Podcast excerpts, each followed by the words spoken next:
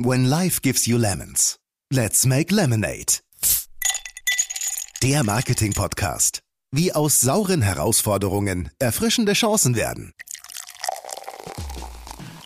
Ich spüre eine totale Vielfalt an Wünschen, Erwartungen, Ängsten und Sorgen, die so unterschiedlich sind wie letztendlich die Gefühle und Erlebniswelten jedes einzelnen Menschen. Und was ich aber merke, ist, dass die große Mehrheit Veränderung erwartet. Herzlich willkommen zu einer neuen Folge von Let's Make Lemonade, deinem Marketing-Podcast. Mein Name ist Benjamin Becker und ich freue mich sehr, dass du uns heute zuhörst. Wo erwische ich dich? Beim Joggen im Auto, im Homeoffice zu Hause oder vielleicht sogar weit weg in der Sonne im Remote Office auf Fuerteventura? Fakt ist, Corona hat die Arbeitswelt auf den Kopf gestellt. Fraglich ist nicht, ob wir in die Büros zurückkehren werden. Spannend wird es aber sein, wann und in welchem Ausmaß geht es wieder los. Entscheidend für Unternehmen wird es sein, das Vertrauen in ihre Mitarbeiter auch post-Corona aufrechtzuerhalten. Und es bedarf sicher Regelungen für ein Miteinander in einer veränderten Arbeitswelt. Unser Thema heute, Hybrid Work, Remote Work, welche Schritte der Veränderung jetzt notwendig sind. Und ich freue mich riesig, dass ich zwei super spannende Gäste für dieses Thema gewinnen konnte. Theresa Hertwig und Peter Kuhlmann.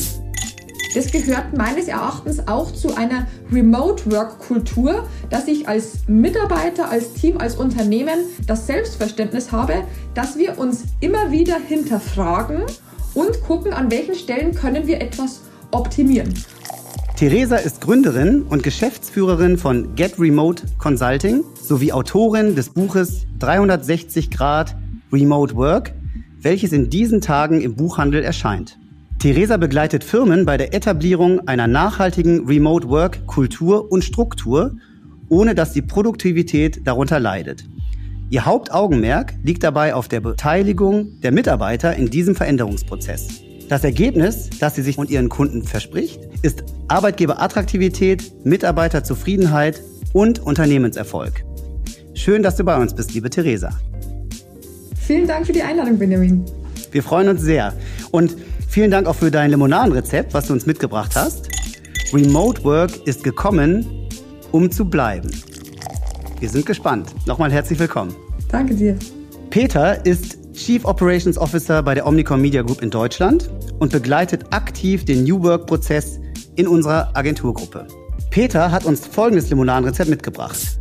Die aktuelle Situation ist der Digitalbeschleuniger, durch den die radikal veränderte Arbeitsweise massentauglich wird. Hallo lieber Peter. Hallo lieber Benny, hallo liebe Theresa.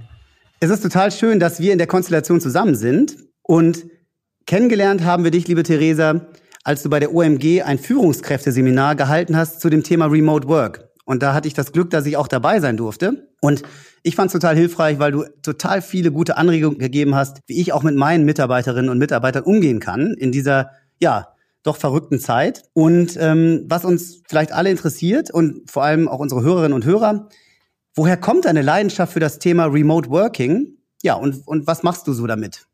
Ja, ich ähm, hole dazu gerne kurz aus. Und zwar kommt das Ta Thema tatsächlich einfach aus meiner eigenen äh, Lebens- und Arbeitsgeschichte. Ähm, ich komme ursprünglich aus Bayern und bin 2013 nach Berlin gezogen, um dort zu arbeiten in der Online-Marketing-Agentur und mein Neffe ist in demselben Jahr geboren und deshalb habe ich damals meinen Chef gefragt, 2013, ob ich nicht eine Woche pro Monat aus Passau arbeiten kann und den Rest in Berlin. Alle anderen waren von Montag bis Freitag ganz normal im Büro. Und ja, er hat dem zugestimmt. Ich war zwei Jahre lang die einzige Mitarbeiterin, die so gearbeitet hat, teilweise sogar auch aus dem Ausland, bis er mir dann die Agenturleitung übertragen hat, weil er ein neues Unternehmen gegründet hat. Und dann war mir klar, es ist unfair, wenn ich als Vorgesetzte ständig unterwegs bin und meine Leute müssen im Büro sitzen. Und deshalb habe ich gesagt, ich mache das nur, wenn ich das ganze Team umstrukturieren darf zu einem Remote-Team. Und dann habe ich das zweieinhalb Jahre lang begleitet, die ganze Umstellung, Projektmanagement umgestellt, die Kommunikation und habe dabei als Führungskraft eben erlebt, wie herausfordernd das tatsächlich sein kann, auf einmal auf Distanz zu führen. Und aus dieser Erfahrung habe ich dann Get Remote gegründet, einfach weil ich selbst dieses Arbeitsmodell sehr schätzen gelernt habe. Sehr schön. Warst du deiner Zeit also oder unserer Zeit voraus? Ein bisschen. Wir, wir dürfen die Erfahrung jetzt noch immer mehr machen.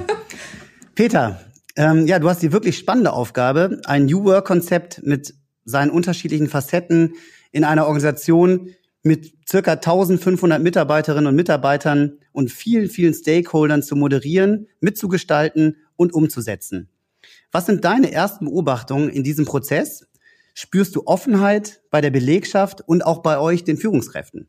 Ja, also erste Beobachtung ist ein ganz interessanter Aspekt, denn ähm, ja, wir bewegen uns da quasi auf einer Reise, die mit einem Urknall vor zwölf Monaten fast genau begonnen hat und ähm, wo über Nacht alle Mitarbeiter aus einer so mal etablierten Bürosituation ins Homeoffice gewechselt sind. Ne? Und wir erinnern uns an die heute schon fast surreal wirkenden Dinge, ne? diese Toilettenpapierknappheit im privaten Umfeld beim Einkaufen, bis hin zu diesen auch heute komisch wirkenden E-Mail-Abbindern, erinnert sich vielleicht auch jeder dran, ne? wo, wo alle ein Lebenszeichen geben wollten, ja, ich bin jetzt in dieser wirklich komischen Situation im Homeoffice und welch Wunder, ich kann sogar arbeiten und das muss ich der ganzen Welt sagen.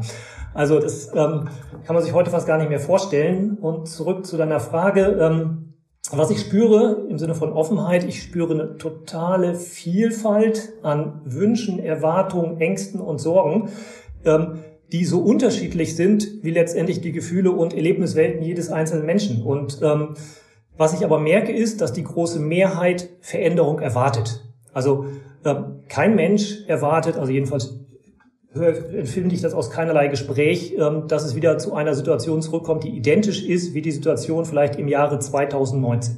Also das sieht man sehr, sehr deutlich. Und ähm, das ist, glaube ich, eine sehr spannende Frage auch für uns alle, ähm, weil wir es gewohnt sind, jetzt inzwischen aus dem Homeoffice zu arbeiten. Und spannend ist jetzt eigentlich, ähm, welche Erfahrungen sammeln wir damit? Und ähm, den Ball würde ich gerne mal an Theresa zurückgeben, ne? weil wir das jetzt aus unserer Erlebniswelt erleben und erfahren. Und was du im Markt in Gespräch mit vielen Unternehmen in unterschiedlicher Couleur, große, kleine, aus unterschiedlichen Industrien, vielleicht auch mit einer unterschiedlichen Vorprägung aus der Zeit vor Corona entsprechend, die du betreust oder in Betreuung hast. Ja, tatsächlich ähm, kann ich genau das bestätigen, was du sagst. Es sind sehr, sehr unterschiedliche Bedürfnisse und Wünsche, die aus dieser Zeit erwachsen. Also ähm, tatsächlich die Unternehmen, die ich begleite, ich bin dann auch wirklich in den Teams mit den Führungskräften und da kann man eigentlich sagen, in jedem Team gibt es eine unterschiedliche Verteilung an eher Bürobefürwortern, die sich total freuen, wieder zurück ins Büro zu kommen, den sozialen Austausch wieder zu haben und zwischen denen, die sagen, boah, also ich bin total produktiv im Homeoffice. Ich möchte am liebsten auch nach Corona fünf Tage zu Hause arbeiten. Und da sehen wir diese Diskrepanz. Es braucht im Endeffekt einen Kompromiss. Und da tun sich viele Unternehmen gerade schwer. Ähm, und dazu leite ich im Endeffekt an, sich als Unternehmen, als Geschäftsführung, als Unternehmensleitung auch auf etwas zu einigen. Naja, wie stellen wir uns denn diesen neuen Normalbetrieb nach Corona vor? Weil es wird quasi nicht jedem Mitarbeiterwunsch entsprochen werden können, sondern wir brauchen einen Kompromiss. Und was ich merke, auch in Diskussionen mit Führungskräften in unserer Organisation, aber auch mit Gesprächen mit Kunden und ähm, Kollegen aus anderen Organisationsbereichen, dass wir eine sehr, sehr unterschiedliche Wahrnehmung der jetzigen Arbeitswelt wahrnehmen. Und ähm, ne, die Radikalität der Umstellung war gewaltig. Ähm, trotzdem spielen wir alle zurück das Leben funktioniert. Das ist eigentlich ganz spannend. Ne? Also alle sind in der Lage, ihre Leistung zu erbringen, was gut ist. Sie haben es geschafft durch den wahrscheinlich sehr hohen Grad an Digitalisierung und auch bereits vorher bestehenden Flexibilität. Das hat sicherlich erleichtert. Ähm, aber sie haben es geschafft, ohne dass wir jetzt jedem eine haargenaue Guideline an die Hand gegeben haben, ne? sondern die meisten haben es sehr intuitiv verstanden, wie sie die Situation meistern ähm, wir führen relativ regelmäßig Befragungen durch und da haben wir so, so ein stabiles Niveau von circa 80 Prozent jetzt in mehreren Wellen bereits der Befragung, die mit der Situation zufrieden sind. Ja, also ähm, wiederum andere ähm, sehen aber auch Herausforderungen. Ich muss sagen, das ist auch die am häufigsten rückgespielte, ähm, ist die Herausforderung der Ausbildung, also von neuen Kollegen, die in eine Organisation reinkommen, junge Kollegen, die sich in der früheren Arbeitssituation Dinge abgeschaut haben, für die sich quasi die Remote-Situation irgendwie anders anfühlt. Und natürlich das Thema Onboarding von neuen Kolleginnen und Kollegen ist halt eine Herausforderung. Und ähm, bei all dem Optimismus kennen wir alle natürlich nicht die langfristigen Effekte. Ne? Also was werden die langfristigen Effekte sein, die sich dann für ein Zusammenspiel zwischen Unternehmensbereichen in der Kultur, weil Arbeitsstätten für uns als Agentur im Besonderen sind natürlich auch irgendwie Orte, die etwas ausgemacht haben, die auch die zur Attraktivität des Arbeitgebers beigetragen haben. Und ich glaube, das sind Herausforderungen. Wie, wie, was spürst du an Erfahrung bei deinen Kunden und was empfiehlst du Unternehmen gerade in diesen sensiblen Bereichen, Ausbildung, Onboarding, aber auch Wahrung der Kultur, ein Level zu finden, ein Niveau zu finden, dass Unternehmen auch da weiterhin erfolgreich sind und ihre Identität aufbauen können? Das ist tatsächlich ein ganz, äh, ein ganz wichtiger Punkt. Wenn wir jetzt in Richtung Ausbildung und Onboarding gucken, gibt es natürlich einmal den inhaltlichen Aspekt. Ne? Also ich muss sozusagen wirklich gucken, ich muss angelernt werden, wie arbeite ich fachlich und dann kommt der kulturelle Aspekt mit dazu. Ähm, und hier ist es wirklich wichtig, wir dürfen nicht unterschätzen, im Homeoffice oder bei mobilem Arbeiten fehlt uns ja ein kompletter Sinn und zwar das Sehen. Genau das, was du gerade angesprochen hast. Normalerweise, wenn ich ein, ein Unternehmen dazukomme und alle sind von Montag bis Freitag im Büro, kann ich alleine durch Zugucken adaptieren, wie es quasi in dem Laden läuft. Das sind ja oft unausgesprochene ähm, Verhaltensweisen, die ich einfach durch Zugucken übernehmen kann. Und das wird jetzt in Zukunft nicht mehr möglich sein, wenn wir mit einer Mischung aus Büro und, ähm, und mobilem Arbeiten arbeiten, dann muss ich diese impliziten Verhaltensweisen explizit festhalten. Und da geht es ganz oft um kulturelle Aspekte. Und genau das machen wir mit den Teams, indem wir einen sogenannten Teamkodex erarbeiten. Das heißt gar nicht ähm, inhaltlich, was sie inhaltlich und fachlich arbeiten, sondern wie arbeiten wir zusammen. Und da sind Kleinigkeiten festzulegen, zum Beispiel, wie, ähm, wie schnell muss ich denn auf eine Chatnachricht antworten? Wie schnell muss ich auf eine E-Mail antworten? Ist es denn überhaupt in Ordnung, wenn ich in der Kernarbeitszeit zwischendurch einen Einkauf mache und dafür später ein bisschen äh, länger arbeite und wem muss ich Bescheid geben. Also all diese Verhaltensweisen einmal explizit festzuhalten, so dass jedem Mitarbeiter klar ist, was wird von mir erwartet und was kann ich auch von meinen Kollegen erwarten.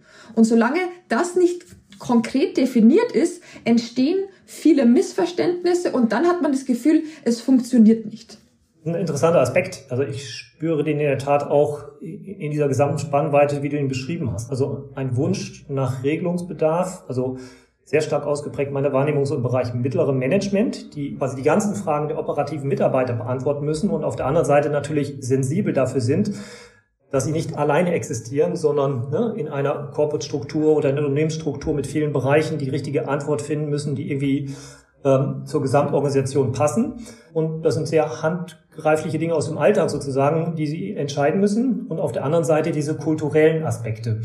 Und die kann häufig so ein Unternehmen für sich ja auch gar nicht alleine beantworten. Da entsteht dann auch häufig eine Unsicherheit, weil Unternehmen natürlich in so einem Gesamtkontext alle Akteure sind. Also ähm, eine Unternehmensführung muss einerseits Entscheidungen treffen, weil wir jetzt gerade beim Thema Mitarbeiter sind, um die Mitarbeiter zu begeistern, ein attraktiver Arbeitgeber zu sein, eine Motivation auszulösen, aber auf der anderen Seite auch die eigenen Führungskräfte zu ermächtigen, dann ganz wichtig, ne? also die Kunden des Angebotes, der Dienstleistung eines Unternehmens auch abzuholen, für die ein Unternehmen häufig auch erst existiert und letztendlich natürlich auch ein Netzwerk in Unternehmen verbunden oder natürlich auch die Lieferanten, Partnerschaften, Kooperationspartner, die so ein Unternehmen hat. Und ne, also die, dieses Ereignis, was passiert ist, war ja insofern interessant. Es war quasi ein kollektives Ereignis, hat zum gleichen Zeitpunkt gestartet und nicht irgendwie ein Erdbeben in einer Region, sondern global.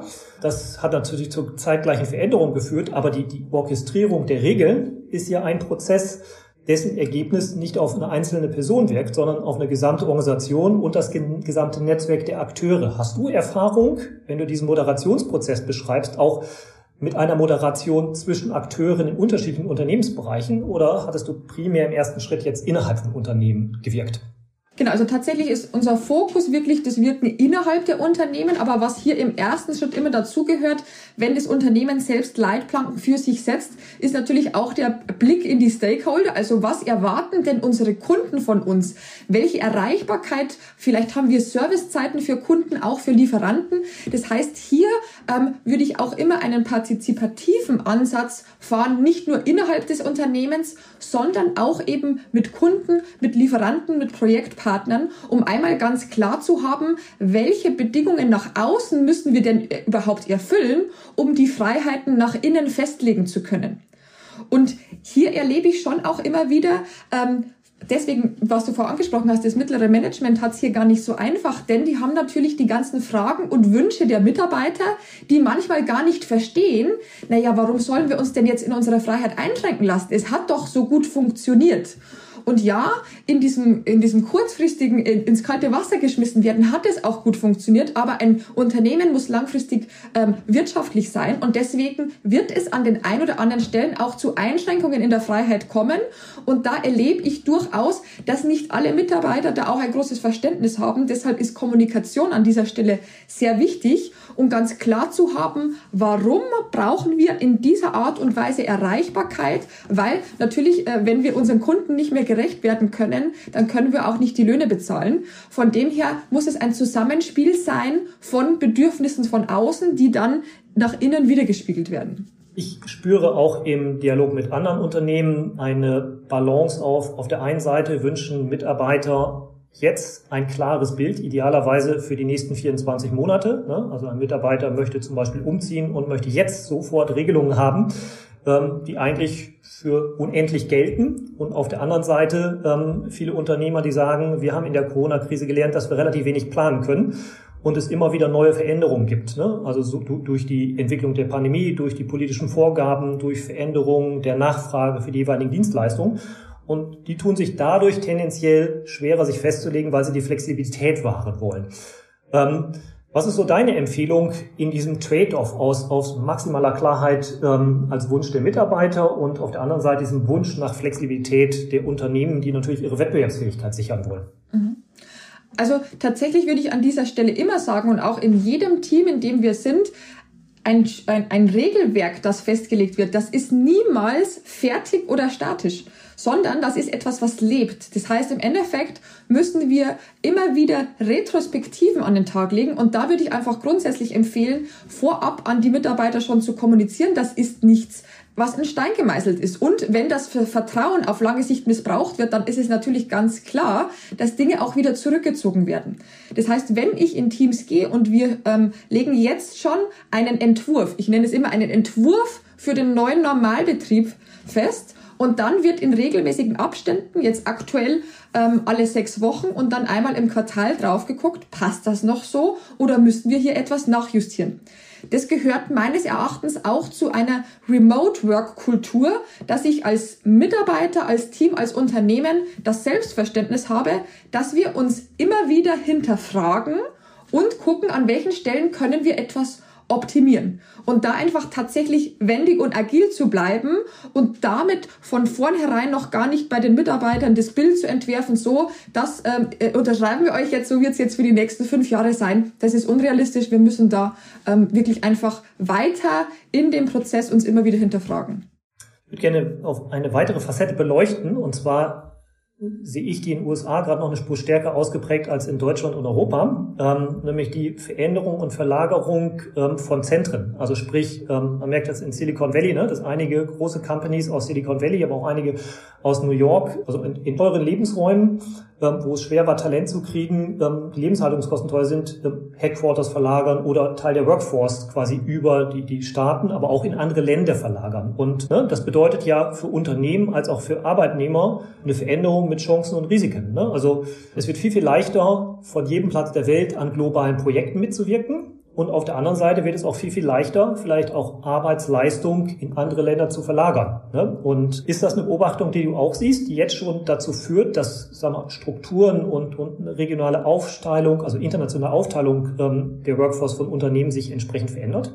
Tatsächlich kommt es natürlich auch sehr äh, stark darauf an, wie international ein Unternehmen aufgestellt ist. Also ich bin sowohl in kleinen mittelständischen Unternehmen als auch in äh, Konzernen unterwegs. Und wenn wir uns natürlich in, im deutschsprachigen Bereich befinden, ist es noch ein bisschen schwerer, diese Internationalisierung ähm, zu betreiben, weil da meistens die Firmensprache Deutsch ist. Äh, von dem her ist es dadurch ein bisschen eingeschränkter. Firmen, die natürlich eine, die englische Grundsprache nutzen, hier ist es natürlich dann einfach, dass ich auch jemanden, der äh, um ein einiges günstiger ist aus Indien ähm, oder ähnlichen Ländern sozusagen dann mit an Bord hole. Und da brauchen wir, glaube ich, einfach wirklich einen, ja, ich sag mal, ethisch-wirtschaftlichen Ansatz, ähm, wie wir hier natürlich dann auch ähm, argumentieren können, dass noch deutsche Arbeitsplätze weiter bestehen. Das sind Themen, die hier auf jeden Fall aufkommen werden. In meiner aktuellen Beobachtung ist das noch nicht so der große Fall. Jetzt bereiten sich die meisten Unternehmen tatsächlich darauf erstmal vor, die nächsten Monate anzugucken und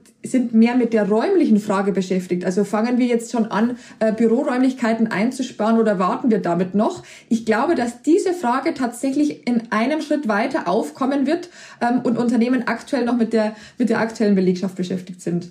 Wenn ich eine Frage noch reingeben darf, weil du hast, sagst ja gerade auch die Chancen für Unternehmen und für Arbeitnehmer, fand ich ja ein super Beispiel. Theresa, von deiner Warte aus, was sind denn für dich die wesentlichen Chancen für die Unternehmer und Unternehmen, in der Situation sehr offen zu sein und, und auch wirklich remote und Hybrid-Working-Modelle zu fördern? Auch nach einer Pandemie, die dann hoffentlich irgendwann vorbei ist und wir dann ja wirklich in einer, in einer veränderten Welt wieder leben? Also der, den größten Vorteil sehe ich tatsächlich darin, wenn man sich jetzt schon mit darum kümmert, dass man auf dem Arbeitsmarkt in ein paar Jahren nicht abgehängt wird.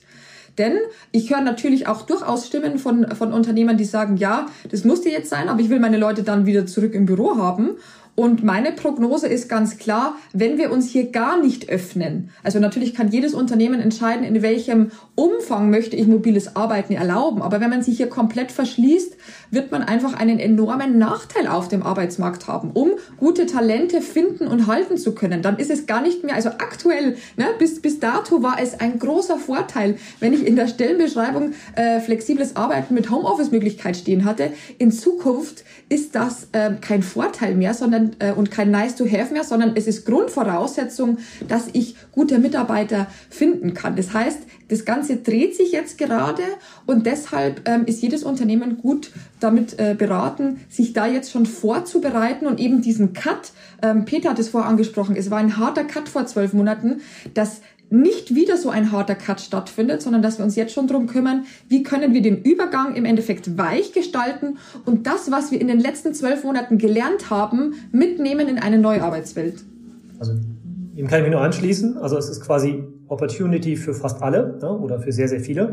Unternehmen, vielleicht mittelständische Unternehmen, die in Deutschland eher, wenn man so schön sagt, in der Provinz allokiert waren, hatten Herausforderungen, Talent zu bekommen. Sie haben eine neue Chance, Leute zu allokieren, die nicht zwingend da leben wollen, weil sie vielleicht in einer Metropole leben wollen, können aber trotzdem äh, für so einen Hidden German Champion arbeiten in einem Segment, äh, wo sie es irgendwie sehr gerne machen würden. Vice versa.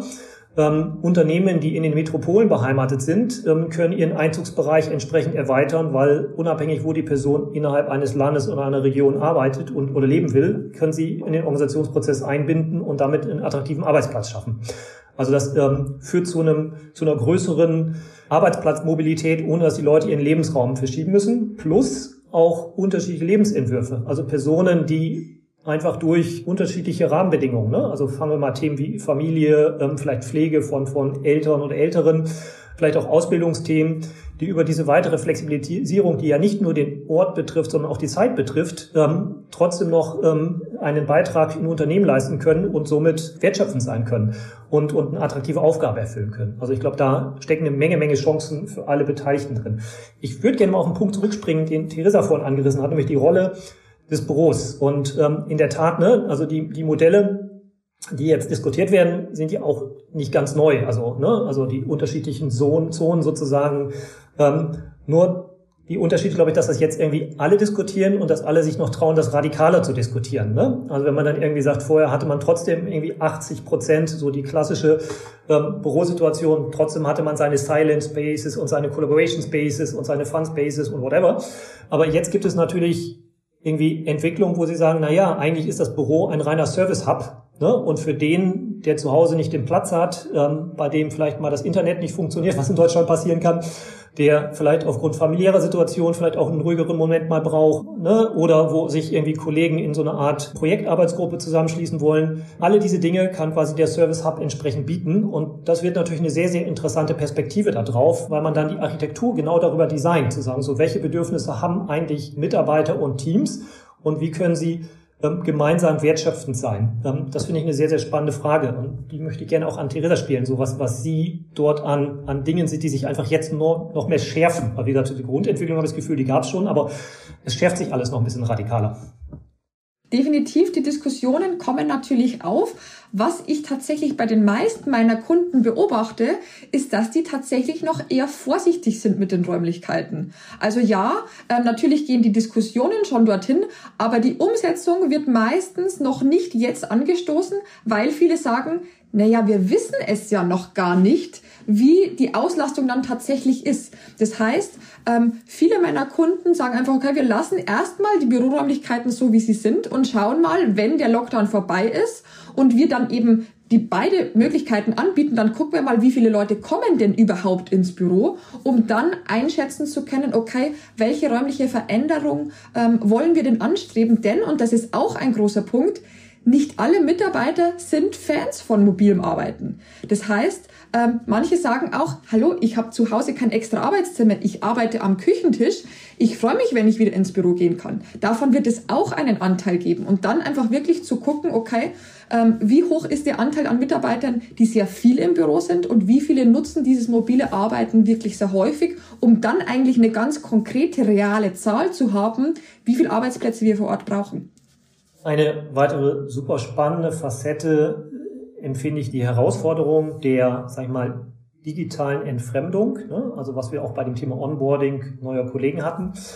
Und ähm, ich glaube, dass es sozusagen eine komplett neue, spannende Disziplin wird, ähm, wie man Teambuilding bestmöglich orchestriert, ne? was innerhalb sozusagen einer Line vielleicht noch sehr, sehr gut funktioniert, aber bereichsübergreifend, ne, abseits der, also entstehend in der früheren Situation durch diese Zufallstreffen an der Kaffeemaschine, die viel zitierten.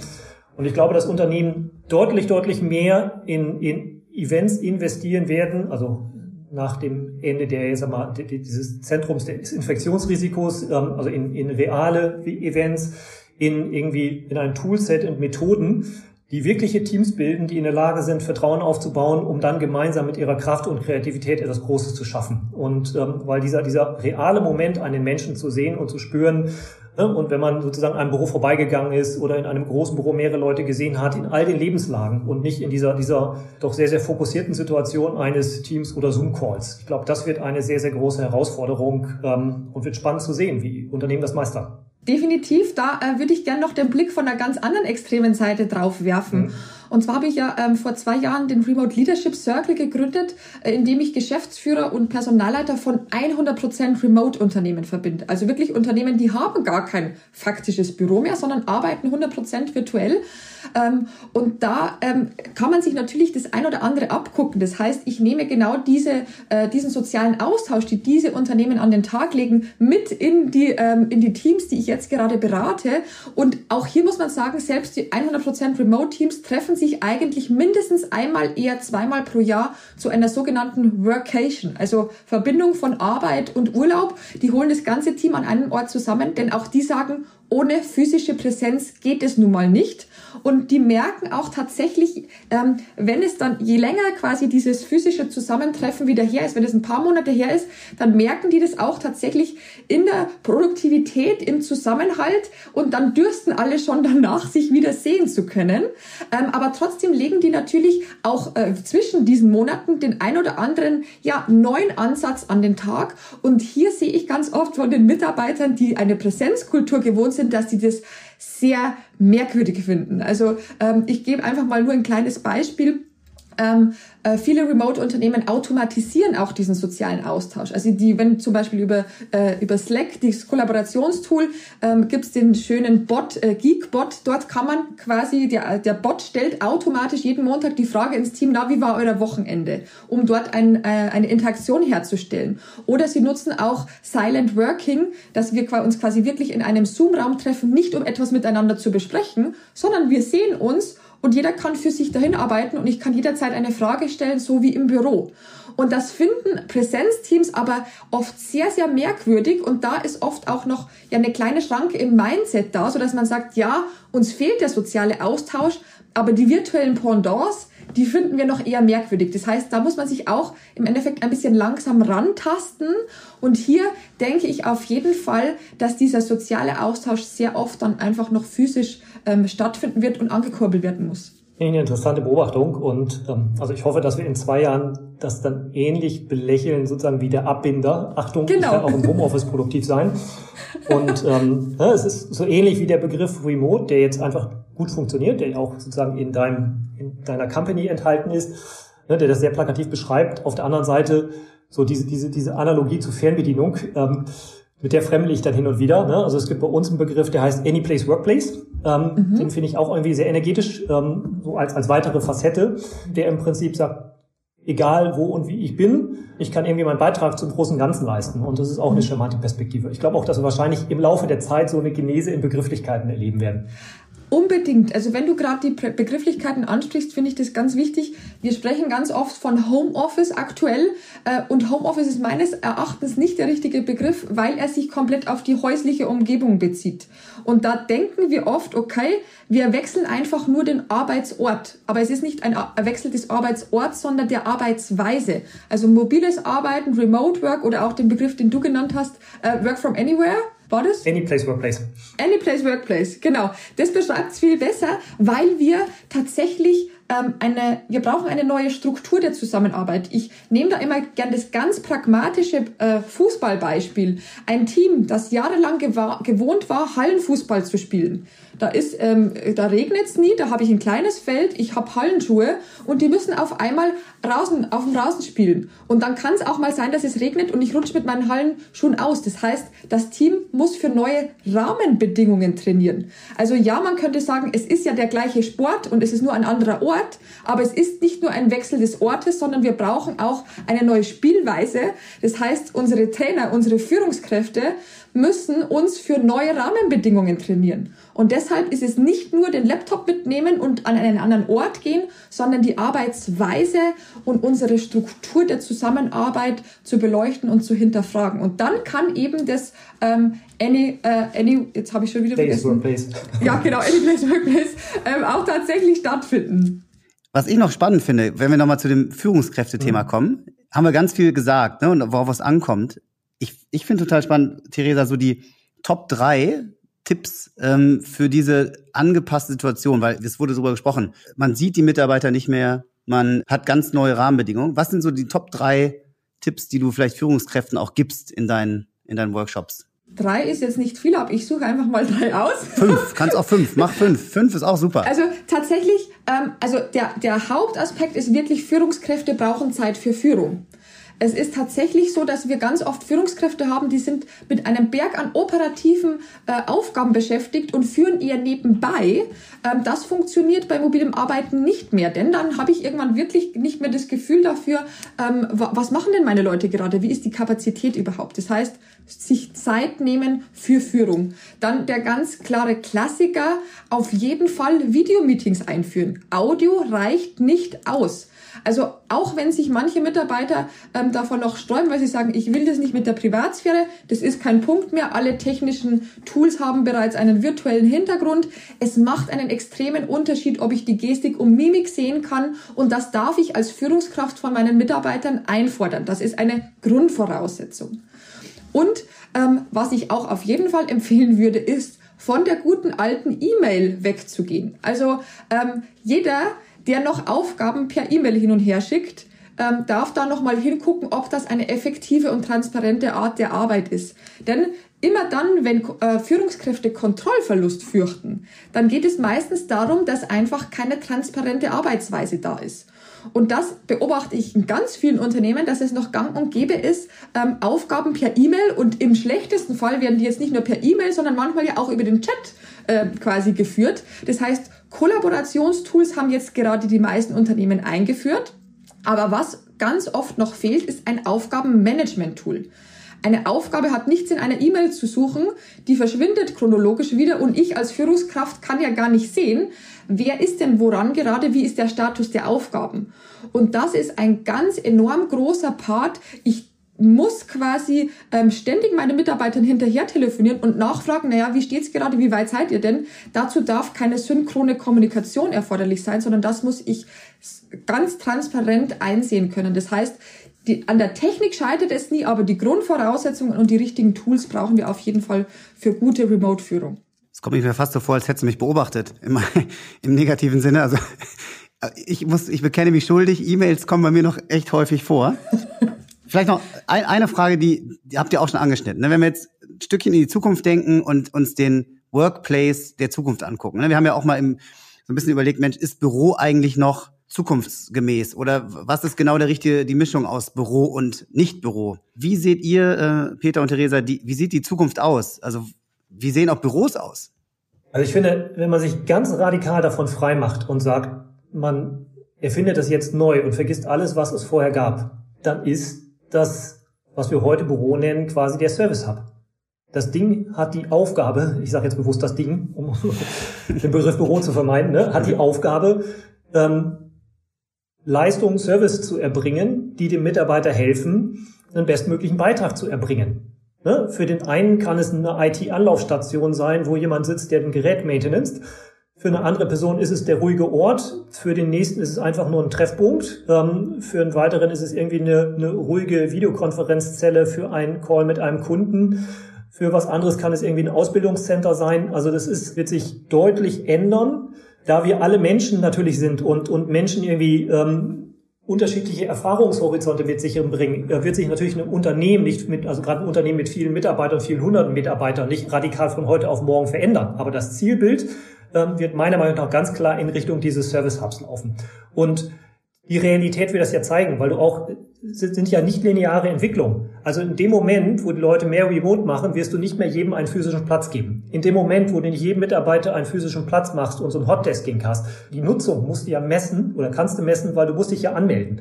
Und dann fängt ja diese ganze Diskussion, was man häufig in Unternehmen hat, Bestandswahrung. Ne? Also so, ich lege mal mein Handtuch auf den Platz oder eine Abteilung legt Handtücher auf ihre Plätze, um im Gebäude irgendwie ähm, seine Präsenz zu sichern. Das spielt ja alles keine Rolle mehr, weil die Realität der Nutzung lässt sich ja zeigen und messen und darüber optimieren. Also sprich, ähm, also du wirst auch als Unternehmen viel, viel schneller in der Lage sein, dein Hub an die Bedürfnisse ähm, der Person anzupassen, die die wichtigsten sind, nämlich die die Leistung erbringen und die du mit diesem Hub ermächtigen möchtest. Definitiv. Also ähm, tatsächlich kann ich da von meiner Sichtweise zustimmen. Ich denke auch, ich glaube, dass wir ähm, zwei Bereiche haben, die eher an den Rand gedrängt werden. Ich denke nicht, dass viele Unternehmen in dem 100% Remote-Bereich arbeiten werden. Das wird nach wie vor die Ausnahme bleiben. Das werden einige wenige sein, die sich ganz bewusst dafür entscheiden. Ähm, aber ich glaube auch, dass wir ganz wenige Unternehmen haben werden, die wirklich zu 100 Prozent im Büro arbeiten werden und das ihren Mitarbeitern verbieten, außerhalb des Büros zu arbeiten. Und die Range dazwischen ist ja enorm groß. Ne? Also das kann ja von ein äh, mobiler Arbeitstag bis vier mobile Arbeitstage, äh, kann das ja alles sein. Und deswegen ist es an dieser Stelle auch wieder ganz wichtig, dass wir uns nicht einfach auf, theoretisch auf dem Reißbrett etwas überlegen, sondern dass wir unsere Mitarbeiter und das Wissen und die Wünsche der Mitarbeiter mit einbinden. Also wirklich mal ähm, zu erfragen. Und das ist ganz spannend in dem Dialog, in dem ich mit den, mit den Teams trete, was da alles zutage kommt. Und dieses Wissen kann man auch nutzen, um dann wirklich eine, äh, ja, die bestmögliche Bürostruktur zu entwickeln, auch zu gucken, naja, welche Bedürfnisse haben wir denn in der Belegschaft? Und dann dementsprechend Schritte zu gehen und an dieser Stelle auch an am Schluss des Tages muss jedes Unternehmen auch eine Entscheidung treffen und es kann an der einen oder anderen Stelle auch bedeuten, dass man den ein oder anderen Mitarbeiter vielleicht verliert. Also wenn ich die Entscheidung treffe, ich gehe in ein sehr starkes Remote-Modell und ich habe ein paar Leute dabei, die sagen, ich will eigentlich jeden Tag im Büro sein und mir fehlt es total, dass die Mitarbeiter weg sind, die werden sich vielleicht auch umorientieren. Aber an einer bestimmten Stelle braucht es eine Entscheidung und dann die Mitarbeiter bestmöglichst mitzunehmen sicherlich auch so ein bisschen Reality-Check an der ganzen Geschichte. Ne? Ähm, jetzt gibt es viele Unternehmen, durch die Corona, durch Corona-Situation in eine schwierigen wirtschaftlichen Situation gelangt sind. Und dann ähm, wird es den meisten schwerfallen, nochmal komplett alle Büros und alle Arbeitsräume mit dem entsprechenden erheblichen Investment umzubauen, mit einer gewissen Unsicherheit, wie die Akzeptanz dieser Modelle sein wird. Mhm. Ne? Deswegen mhm. gehe ich schwer davon aus, dass Unternehmen das quasi an organischen Punkten machen. Ein Mietvertrag läuft auch oder ähnliches, ne? dass man das dann daran orientiert.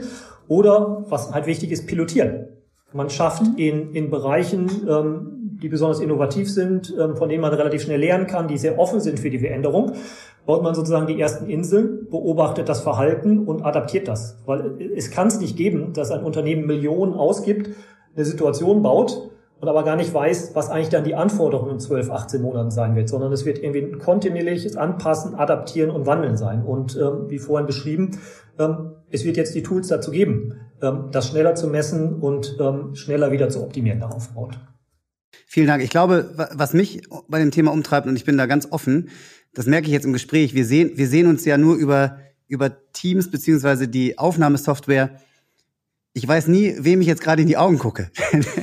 und wenn, wenn das mein Arbeitsalltag ist, dann freue ich mich doch auch, dass, dass dieses Ding, wie Peter sagt, ähm, es dann irgendwann gibt, wo ich dann auch den Leuten persönlich begegnet und in die Augen gucken kann. Total spannend und vielen, vielen Dank für die ganz vielen ähm, Einblicke auch einmal in eure ne, persönlichen Erfahrungen, aber auch in, in eure Visionen. Gerne würde ich zum Abschluss nochmal unsere Rubrik The Sweetest Lemon bemühen und euch tatsächlich nochmal so als, als äh, Wrap-up fragen, was aus eurer Sicht die größte Chance und der Game Changer im positiven Sinne in einer hybriden und remoten Arbeitswelt ist. Also was ist eure Sweetest Lemon für das Miteinanderarbeiten in den nächsten Jahren?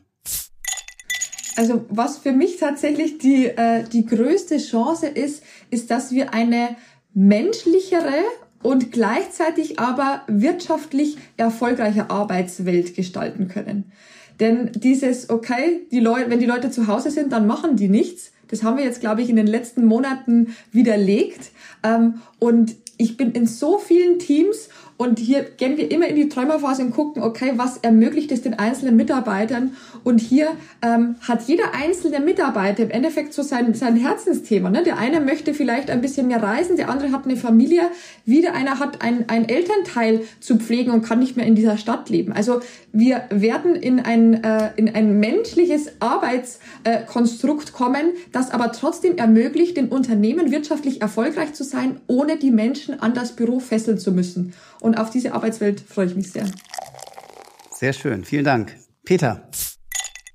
Ich habe das Gefühl, Theresa hat bei mir abgespickt, besser formuliert. Ähm, deswegen improvisiere ich jetzt um. Also, ähm, aber da nehme ich auch noch einen Punkt auf, den Theresa vorhin schon mal gebracht hat. Was ich wirklich spannend finde, ist, dass einfach weniger physische Präsenz einfach den Fokus der Führungskraft schärft, ähm, ihre eigentliche Rolle einzunehmen. Nämlich ähm, Visionen und Zielbilder zu formulieren, aufzuzeigen, als Enabler zu agieren, ähm, Teams zu bilden, ähm, das gesamte System besser zu machen, ohne selber im Detail zu agieren. Und ne, ob Anyplace Workplace oder Remote oder wie immer wir die Situation nennen, ähm, dadurch ist jetzt die Chance gegeben, weil das System nur mit Vertrauen und, und ähm, Freiheit und Verantwortung entsprechend funktioniert.